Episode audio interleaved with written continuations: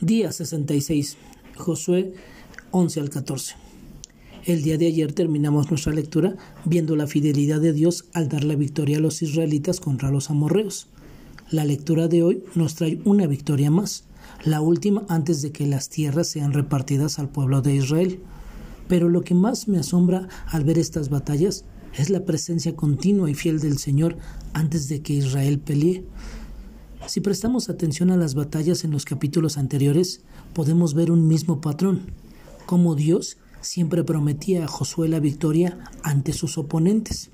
Y versículos más adelante siempre menciona, el Señor los entregó en manos de Israel. El Dios que fue fiel para preservar a Israel ante la guerra, sigue siendo fiel ahora y ha prometido que aunque tengamos tribulaciones terrenales, que quizá no son guerras literales como las que tenía el pueblo de Israel, pero podemos confiar que Él ha vencido en una cruz. Meditemos en este par de preguntas. ¿Estás pasando por una prueba que te hace dudar que Dios está en control? ¿Conoces a alguien que esté pasando por esto? Primera de Corintios 10:13.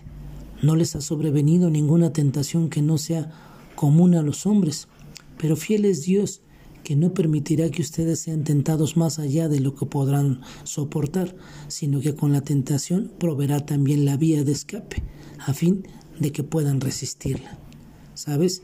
Quizá han pasado años sin que cierta situación mejore, sino todo lo contrario, parece que la tribulación aumenta.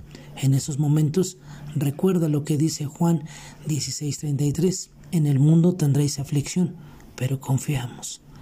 Dios ha vencido al mundo. Hablando de años, podemos ver que en el capítulo 14 de nuestra lectura de hoy tenemos algunas lecciones importantes que aprender en la vida de Caleb.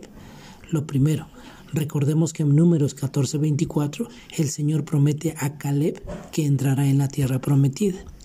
Y en Josué 14:7 podemos ver cuántos años tenía Caleb cuando Moisés lo envió a reconocer la tierra. Pero también en en el verso 10 podemos ver cuántos años tenía Caleb cuando finalmente poseyó y habitó la tierra que Jehová le prometió. Eso nos hace hacer la cuenta y poder ver cuántos años pasaron para que esta promesa se cumpliera. Fueron 45 años. Sin duda, esto nos hace reflexionar en que a veces podemos ser egoístas cuando llegamos a ver las cosas que no se hacen en el tiempo y en el lugar que nosotros queremos. ¿Sabes? A veces nos cansamos de orar y de reprochar a Dios en nuestro corazón, pero podemos ver que Caleb no se comportó de esta manera, sino que mientras él esperaba la promesa del Señor, como lo había dicho, eh, o al menos la Biblia no nos menciona que hiciera lo contrario. ¿Sabes? Estamos diciendo que en este proceso de espera Caleb estuvo en un desierto literal, pasando seguramente por diversas pruebas físicas y espirituales, donde vio morir a miles de personas que no creyeron en la promesa del Señor. Recuerda que las cosas no son a nuestra manera, el mundo no gira en torno a nosotros, sino todo es en base a su voluntad, a su perfecta voluntad. Que tengas un excelente día y que Dios te bendiga.